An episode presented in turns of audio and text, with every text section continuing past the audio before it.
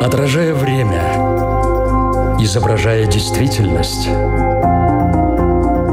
преображая жизнь.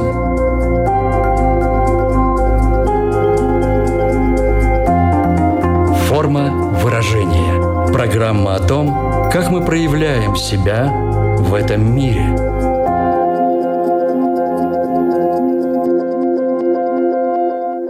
Здравствуйте! Меня зовут Александра Плотникова. В эфире Латвийского радио 4 программа «Форма выражения». Приветствую вас также, если мы встретились с вами сейчас на одной из крупнейших платформ подкастов. В одном из наших прежних выпусков мы говорили о том, в чем выражается любовь к себе и как ее отсутствие или искаженное понятие негативно влияет в целом на жизнь человека и его восприятие мира. Многим до сих пор кажется неправильным любить себя, мол, так недолго и в настоящего нарцисса превратиться. А кто такой нарцисс? Самовлюбленный, высокомерный человек, убежденный в собственной уникальности, особом положении, превосходстве над остальными людьми. Это наиболее распространенное представление. Но корректно ли считать нарциссизмом обычную самовлюбленность? Или это всего лишь вершина айсберга? Как не перепутать нарциссизм с амбициозностью, желанием преуспеть и нравиться окружающим?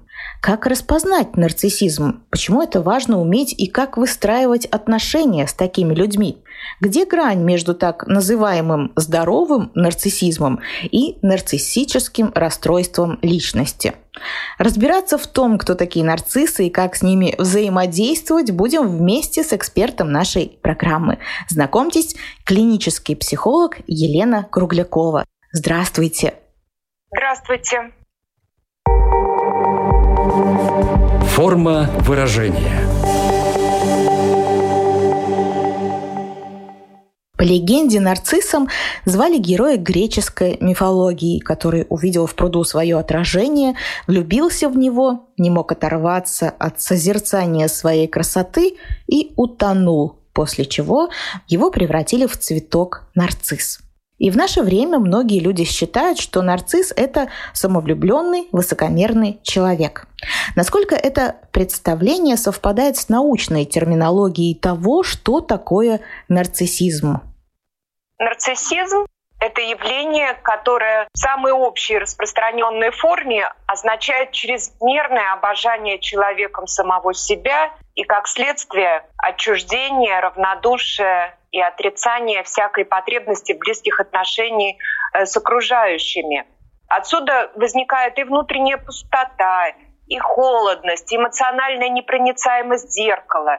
Но в то же время его хрупкость и вот такие качества свойственны классическим нарциссам. И все это все равно лишь ширма, скрывающая глубочайшее страдание такого человека. Нарцисс никогда не сможет достичь своего отражения. И тут стоит задаться вопросом, как вообще возникает страдание. Страдание создается оценкой, то есть разделением мира на хороший, плохой и никакой. Самооценка — это тоже оценка, но направленная на себя. Постоянно воспринимаем себя как недостаточных, недоразвитых, несовершенных. Ну и как следствие стараемся себя отвергнуть. И базовый комплекс нарцисса — это комплекс неполноценности. Он постоянно качается в этом маятнике собственной грандиозности и ничтожности. И нарциссическое расстройство личности — это и патологическая тревожность, и депрессия, и паранояльные склонности, но все они вторичны по сравнению с главными жалобами таких клиентов и таких пациентов.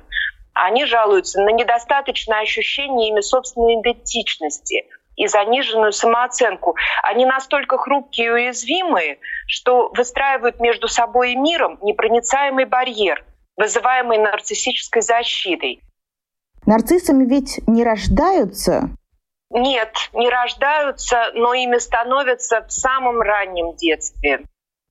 Нарциссизм всегда является результатом травматических переживаний детства, причем самого раннего детства, начиная со стадии младенчества. За фасадом идеального образа нарцисса всегда можно найти маленького, брошенного, отверженного и обесцененного ребенка. И ключевая для самооценки стадия развития — это стадия зеркала, когда ребенок начинает узнавать себя в зеркале. А изначально мама, ну или та фигура, которая маму заменяет, является главным зеркалом ребенка. Причем зеркалом активным и зеркалом неизбежно искажающим. У мамы есть свои ожидания от ребенка и есть разочарование, связанное с несовпадением ну, реальной картины с этими ожиданиями.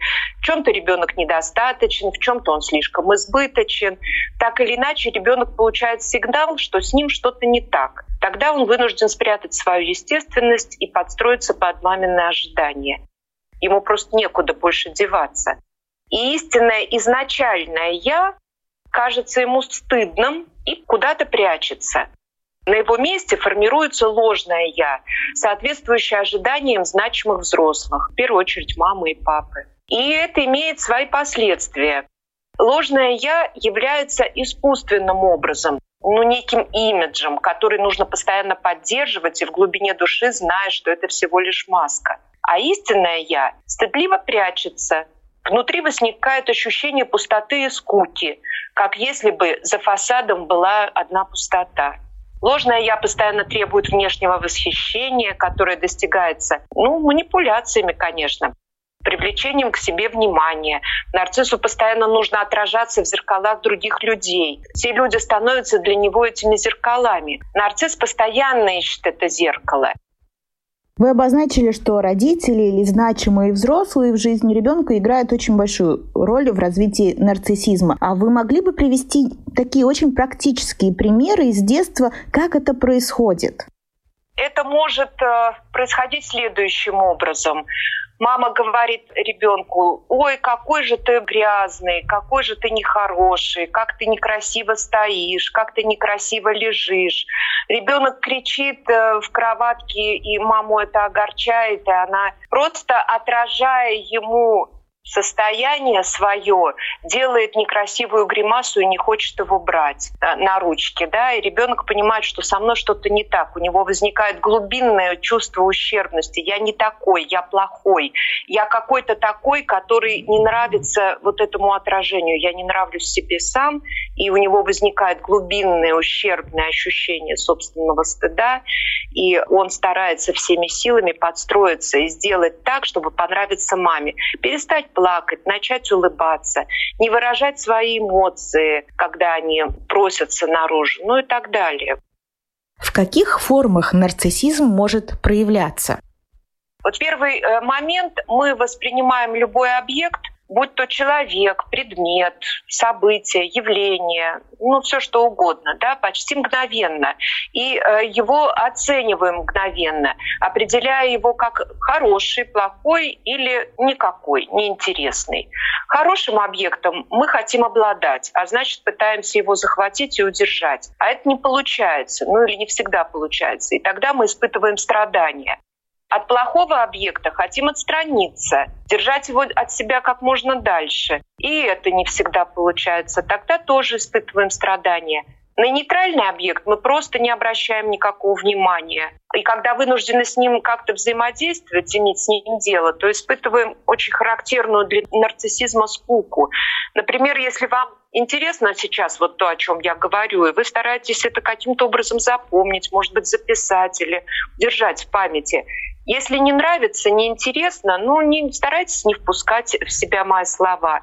А если как-то нейтрально, ну, вы можете испытать скуку и быстро переключиться на что-то более интересное. Такое оценивание — это быстрый, автоматический, неосознанный процесс, причем он происходит непрерывно. И когда мне недоступно хорошее, я испытываю зависть. Идеальный объект недоступен при этом.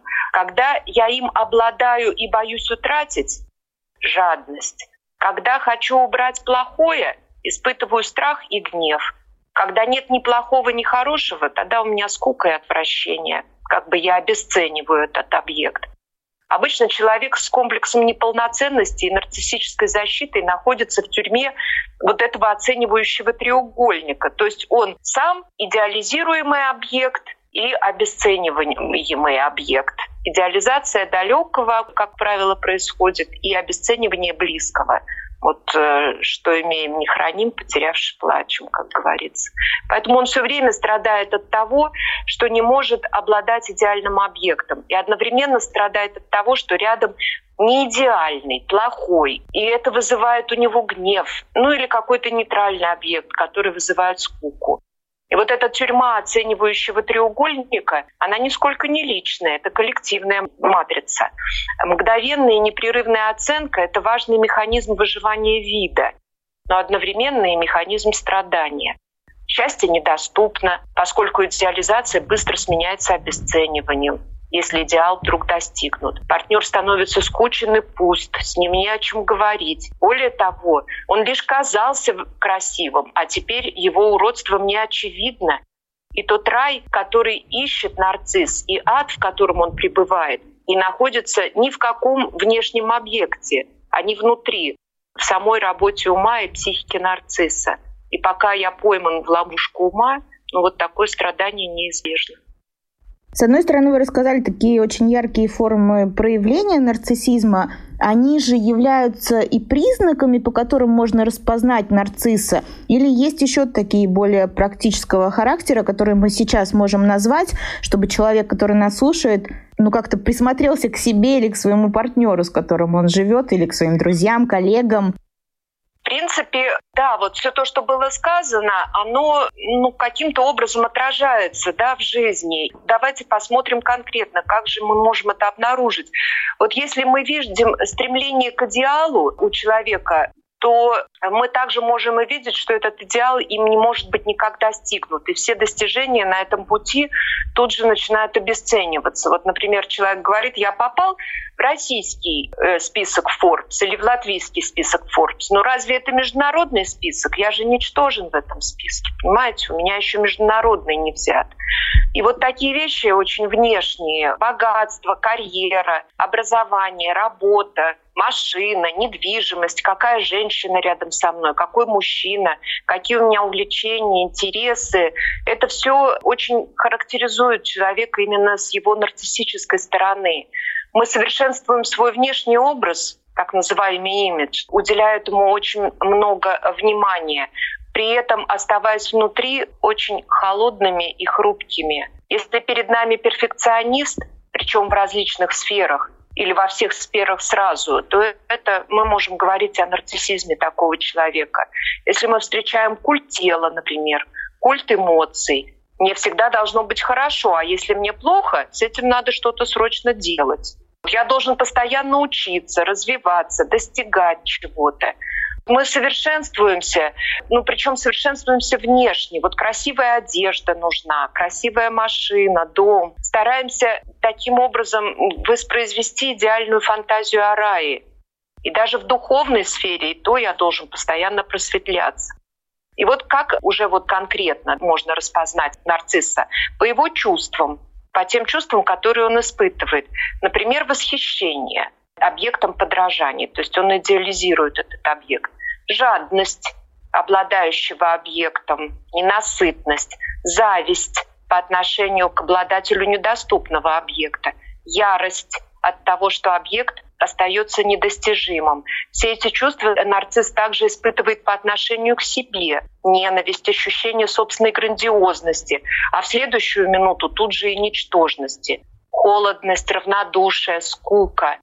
Мужчина, например, не может принять морщины своей жены, потому что в них видит свои собственные морщины, свое собственное отражение. И он забывается в обладании молодым телом любовницы, предположим, или новой молодой жены, которая по внучке годится, сохраняя при этом иллюзию собственной вечной молодости.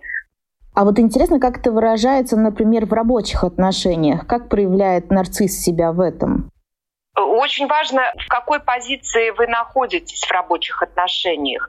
Если нарцисс ваш подчиненный, то это очень руководителю на руку, потому что такой э, сотрудник будет стремиться постоянно совершенствовать свои знания, умения, навыки. Он будет выкладываться на работе на все сто процентов, ставить перед собой амбициозные задачи и тут же стремиться их осуществлять, стараться сделать все идеально – его внутренняя неудовлетворенность собой будет его постоянно гнать на работу. При этом он, э, скорее всего, будет э, идеализировать вас как руководителя, а э, как только он вас обесценит, если вдруг такое случится, он тут же и уволится. Если же это ваш начальник, а скорее всего так и есть, потому что, как правило, руководящих должностей достигают люди с нарциссическими наклонностями, то задача подчиненного — это просто эмпатично слушать и повторять услышанное, как бы давать нарциссу адекватное отражение. В отражении нарцисс расцветает, ему комфортно бывает с вами. Но что удивительно, нарциссы окружают себя нарциссами, им нужна клумба, и если э, рядом с вами нарцисс, поищите в себе тоже нарциссические какие-то нотки. Им нужно вот это вот отражение восхищения друг другом им нужно постоянно отражаться в каких-то зеркалах. Они должны постоянно получать подтверждение от внешнего мира своей безупречности, своей красоты, своей уникальности. И они э, таковы не потому, что они плохие или хорошие, а потому что вот такая их личная биография. Во-вторых, к этому нас всех очень толкает наш нарциссический мир — и если, например, в мире требуется постоянное достигательство, постоянный карьерный рост, постоянный внутренний рост, постоянное совершенствование своих каких-то навыков, мы вынуждены этому соответствовать. Мы попадаем в эту тюрьму оценки мира, которая влияет на нашу собственную самооценку. И, конечно же, такие фразы, которые мы слышим постоянно, что у вас не будет второго шанса произвести первое впечатление. Или жизнь — это как езда на велосипеде. До тех пор, пока вы крутите педали, вы сохраняете равновесие. Вот такие вот установки, они как раз и пробуждают в нас нарциссическое стремление постоянно расти вверх. И как только наша цель будет достигнута, мы тот же склепаемся вниз. Чем выше пьедестал, тем страшнее падение. Чем выше взлетает икар, тем больнее ему падать, тем сильнее он обжигает крылья. Когда много нарциссов вместе, разве не возникает вот это чувство конкуренции, что я хочу быть лучше всех, красивее всех? Таких противоречий нету, что они долго не могут друг с другом находиться все-таки в одном пространстве. Безусловно, но они друг другу нужны. И поэтому они носят маски. У них в душе может бушевать страшные эмоции. И жадность, и ревность, и зависть, и ярость, и ненависть. И при этом они носят маску благополучного, успешного, красивого, востребованного, богатого человека. И эту маску нужно постоянно подпитывать. И на это работает огромная индустрия. Вот все, что мы знаем про пластическую хирургию, про фитнес, про коучинг, про постоянные какие-то курсы, постоянное образование. И даже в духовной сфере я постоянно должен расти духовно вверх. Я должен очистить себя от бытовых каких-то проблем. Но на самом деле нам не надо никуда идти. Мы уже здесь и сейчас, и до тех пор, пока мы будем стремиться и карабкаться куда-то вверх, мы будем страдать и падать. Чуть ранее вы сказали, что нарцисс всегда стремится найти идеального партнера, но вскоре его обесценивает и начинает поиск нового. А если нарцисс встретил нарцисса, их союз обречен на успех или они долго не смогут выдержать? Скорее всего, они не выдержат. Здесь, эм, как и в любой другой жизненной ситуации, ну, я бы порекомендовала начинать с себя. Проблемы всегда у меня а не у другого человека. И главное осознать свою собственную проблему, как бы вытащить ее из себя наружу, положить перед собой вот на ладони, посмотреть внимательно, что со мной происходит. Увидеть и признать, да, я живу с нарциссом. И это будет первый шаг. А дальше я решаю, что мне с этим делать. продолжать качаться вместе с ним в его нарциссическом маятнике между грандиозностью и ничтожностью, целиком и полностью завися от этих молниеносных колебаний, или же взять на себя, наконец, ответственность за собственную жизнь. Например, принять решение уйти или принять решение и остаться. Возможно, здесь э, ну, нам всем понадобится поддерживающая помощь психолога. И это решается уже в каждом конкретном случае индивидуально, потому что нарциссы могут быть эм, в очень легкой форме, нарциссы могут быть в клинических э, каких-то проявлениях. Здесь нужно смотреть. Вообще нужно сказать, что да, нарцисс создает вокруг зеркальное отражение. Его так или иначе будет тянуть к нарциссам. Форма выражения. Напомню, что в эфире Латвийского радио 4 программа «Форма выражения». Мы сегодня говорим о том, что из себя представляет нарциссизм, как его можно распознать, в том числе и в своем окружении нарциссов, по каким признакам понять, что, может быть, это есть и в тебе, и выражается в твоей жизни. Если да, то как именно. Ну а сейчас хотелось бы поговорить о том, существует ли такое понятие, как нормальный, здоровый нарциссизм. Ну, зачастую речь идет в таком случае о таких амбициозных э, людях, э, которые хотят преуспеть и нравиться окружающим, что в принципе может считаться довольно здоровым желанием. Так как же распознать, где эта граница здорового нарциссизма и когда это состояние превращается в патологию или в психологии нет такого понятия, как здоровый нарциссизм? В клинической психологии есть такое понятие, как континуум. То есть вот нет явного отграничения патологии от нормы. Мы все неизбежно получили в детстве нарциссическую травму. Другой вопрос, как мы с этим справились? И в какой форме это присутствует в нашей психике в настоящий момент? Это может быть особенности здорового невротика, мы все невротики, да, и состояние, а, находящееся, ну, как бы на одном конце этого континуума, на одном полюсе. А на другом его полюсе будет уже большая психиатрия, где можно говорить о расстройстве, о различных синдромах.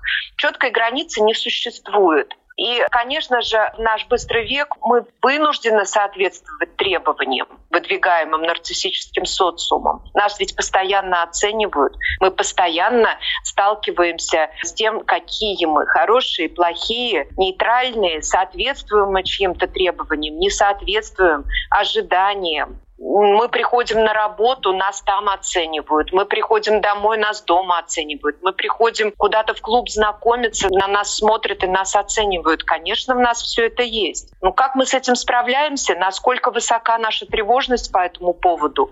Можем ли мы отдать себе отчет, что со мной сейчас происходит? Могу ли я жить с этим дальше и нормально с этим справляться? Просто развиваться, достигать чего-то, учиться, ходить в спортзал, ухаживать за своей внешностью, улучшать свое материальное положение, это нормально. Но когда это становится ведущим каким-то мотивом, когда происходит так, что в моей жизни нет больше ничего, кроме соответствия каким-то чужим требованиям, тогда, может быть, стоит задуматься, а туда ли я иду, а все ли со мной правильно, все ли со мной хорошо. Если я могу критично взглянуть на свое состояние и отдать себе отчет том, что со мной происходит, значит, я вполне себе здоров, может быть, немножко какой-то работы внутренней над собой, и со мной вообще все будет хорошо. А если меня зашкаливает, заносит, если я вообразил себя Наполеоном, Господом Богом, думаю, что так и должно быть, то, наверное, это уже клинический случай, и мне потребуется уже не просто я сам или помощь психолога, но уже психиатрия. И когда критика перестает нас удерживать в каких-то рамках нормы, возможно, нужно слушать уже окружающих людей, что с вами что-то не так. А если я не готов это услышать, то, ну, наверное, обращаться к психиатру будут уже какие-то мои родственники когда человек доходит до вот этого нарциссического расстройства личности. Вот это в чем проявляется? Как это понять, что это именно уже расстройство? Uh-huh. Если тревога зашкаливает так, что я не могу с ней справиться, Если у меня депрессия такая, что я лежу зубами стенки и не могу встать, или хожу еще как-то, заставляю себя волей, но я чувствую, что моя жизнь абсолютно потеряла смысл. Бессмысленно все, что я делаю, и я хочу, скажем, закончить что-то со своей жизнью. Вот как только вот такие мысли появляются, стоит задуматься, а здоров ли я. Надо идти к доктору сразу, уже даже не к психологу, а к врачу, к психиатру. Если, например, у меня возникают паранояльные идеи о том, что я папа римский или какой-то сверхчеловек, то, соответственно, это уже большая психиатрия. Все остальное — это очень индивидуально. Если меня что-то тревожит, всегда есть человек в помогающей профессии, который может ответить на мои вопросы и помочь мне разобраться, в какой части этого континуума я нахожусь каждому конкретному случаю должен быть свой уникальный подход. Но по сути получается, что вот этот маятник, который внутри нарцисса живет и его раскачивает, или качели, как вы тоже говорили, на какое-то время их можно остановить.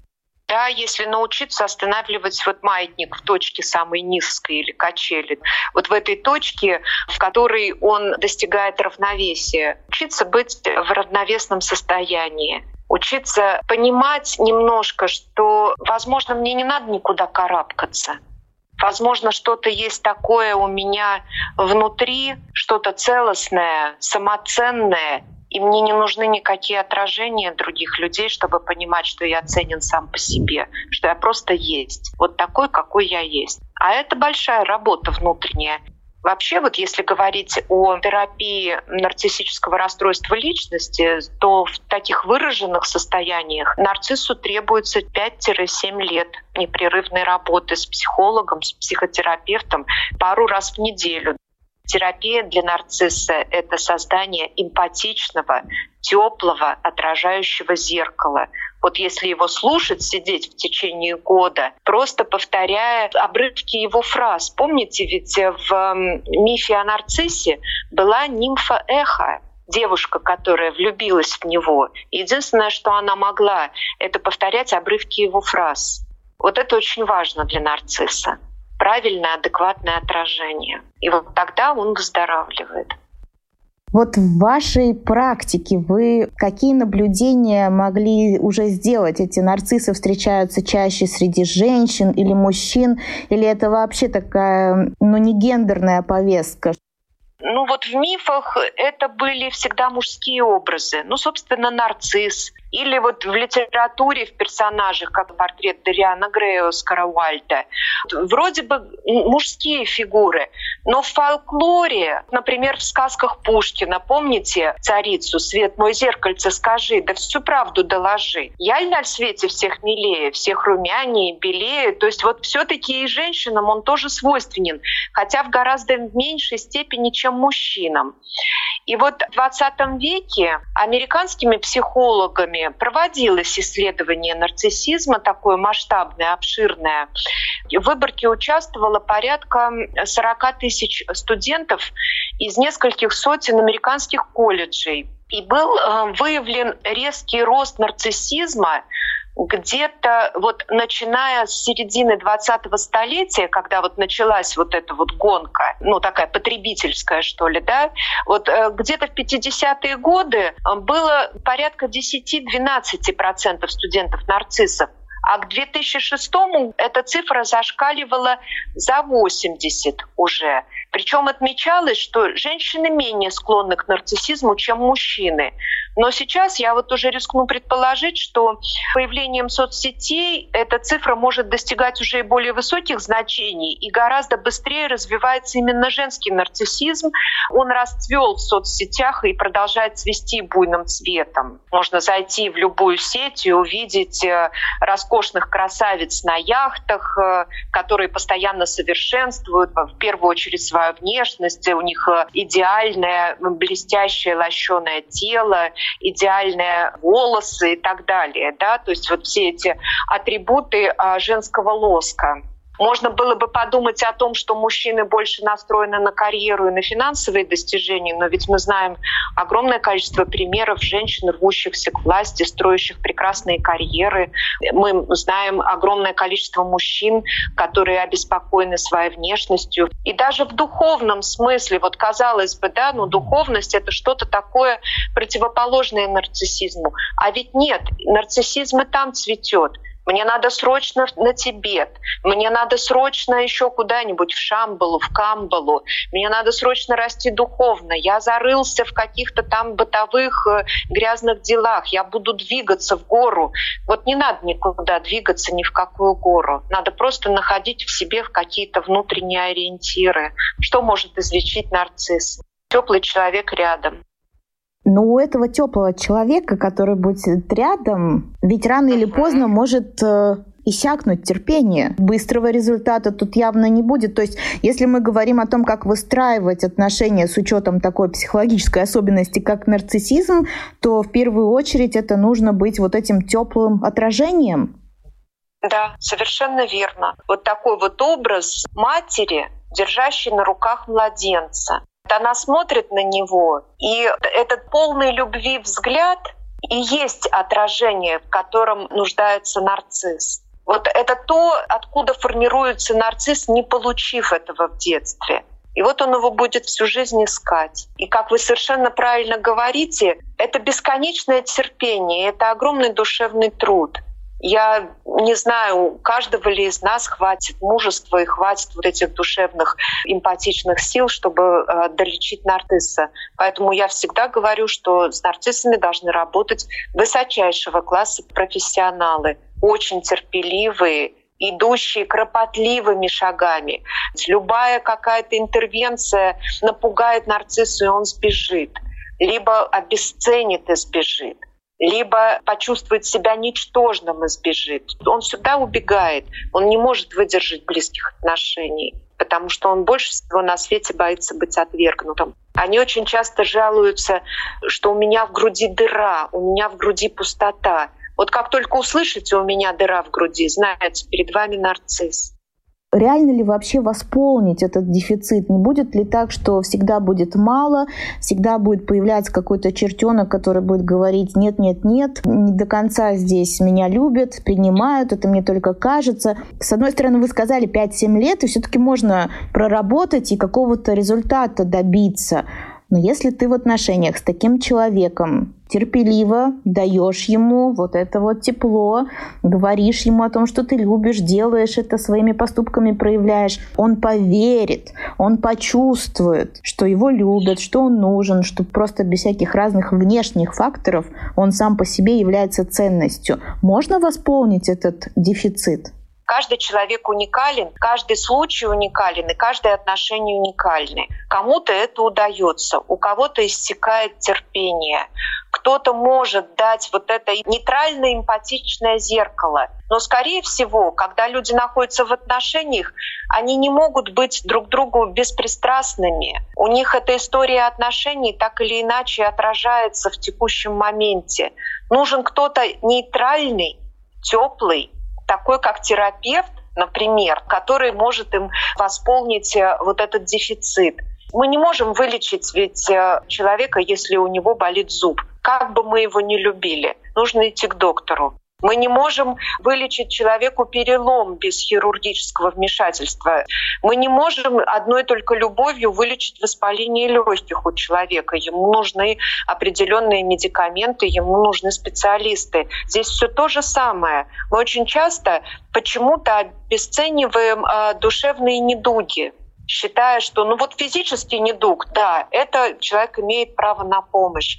А что такое э, у него там нарциссизм? Ну, это все от безделья давайте вот займемся делом срочно и, и начнем что-то полезное делать, и весь нарциссизм пройдет. Вот нет, не работает так. Душевные муки бывают гораздо более страшные, гораздо более тяжелые и болезненные, чем даже муки физические. Ведь неудивительно, что люди, которые испытывают эти душевные муки, они наносят себе всевозможные физические повреждения, порезы для того, чтобы заглушить душевную боль. Они начинают э, заниматься экстремальными видами спорта, потому что вот эта вот внутренняя дыра, внутренняя пустота, она требует очень сильных эмоций, э, чтобы каким-то образом ее восполнить, затянуть.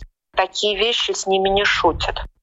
Не могу не спросить также о том, что если все-таки жизнь с нарциссом становится невыносимой, человек решает разорвать эти отношения, то вообще реально ли уйти от нарцисса и как это будет происходить? Потому что травма отверженности, о которой вы уже говорили, ему нанесена в детстве, соответственно, он будет на это как-то очень сильно негативно реагировать. Не приведет ли это к каким-то печальным последствиям?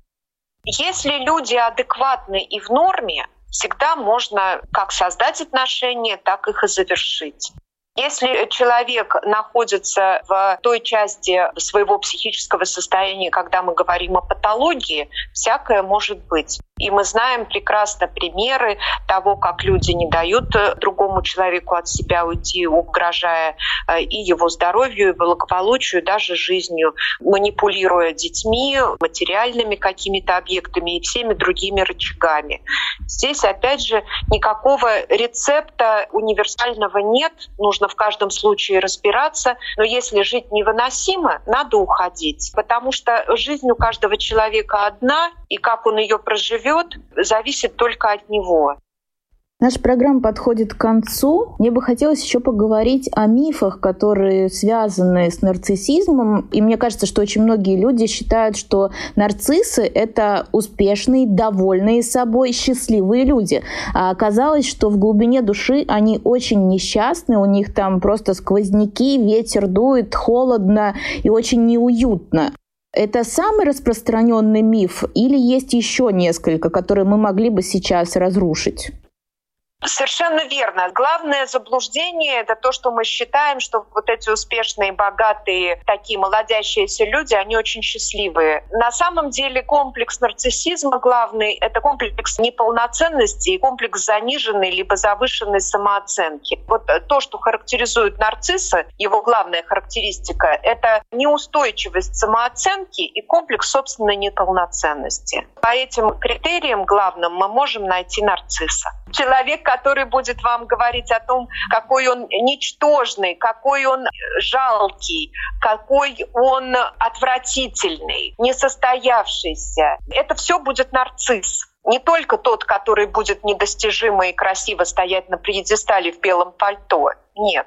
Вот это тоже нарциссы. Это тот же самый, который только что стоял в белом пальто. Он может через секунду вот говорить вот это. Есть нарциссы грандиозные, есть нарциссы ничтожные. Но это одни и те же нарциссы, просто в разных фазах. И это мучение безумное, потому что он, он не может достичь идеала. Тайм-менеджмент возьмем примеру, да, вот человек хочет так спланировать свой день, чтобы за один день успеть вот там 100 дел сделать. Но что это значит? Это значит вечную жизнь богов воткнуть в нашу ограниченную жизнь. Вот что он на самом деле хочет сделать.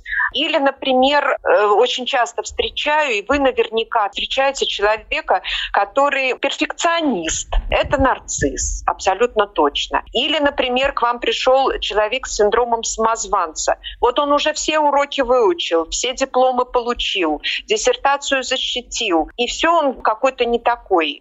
Это нарцисс. Или, например, пришел прокрастинатор. У него есть план, у него тайм-менеджмент, у него коуч, у него тренер, а он ничего не делает. Нарцисс человек, который не может выстроить отношения. Вот он знакомится, что-то такое начинается, вроде бы как у него окрыленные какие-то вот такие вот романтические настроения. На следующий день он проснулся, да ну его. Не может, боится, и он уходит из этих отношений. То есть это вот такие вот маячки, которые нам сразу говорят о том, ага, перед нами опять нарцисс. Резюмируя все вышесказанное в самом заключении программы, что бы хотелось еще раз, может быть, подчеркнуть, напомнить нашим радиослушателям в рамках обсуждаемой сегодня темы. У нарцисса главная проблема – проблема его самооценки. Он не знает, какой он. Он либо грандиозный, или он ничтожный. Он проскакивает э, состояние, когда он находится в балансе, в равновесии, в гармонии с собой, когда ему не нужно ничего никому доказывать, не нужно достигать и не нужно плакать никому в жилетку, какой он несчастный, когда он сам у себя есть. И вот это драгоценное состояние «я есть» и является исцелением от нарциссизма. Напомню нашим радиослушателям, что сегодня в теме нарциссизма разобраться нам помогала клинический психолог Елена Круглякова. Большое спасибо за этот очень интересный разговор. Большое вам спасибо. Всего вам доброго. До свидания. Я, Александра Плотникова, тоже прощаюсь с вами. Встретимся ровно через неделю в эфире Латвийского радио 4 или на одной из крупнейших платформ подкастов. Пока-пока. Отражая время, изображая действительность, преображая жизнь.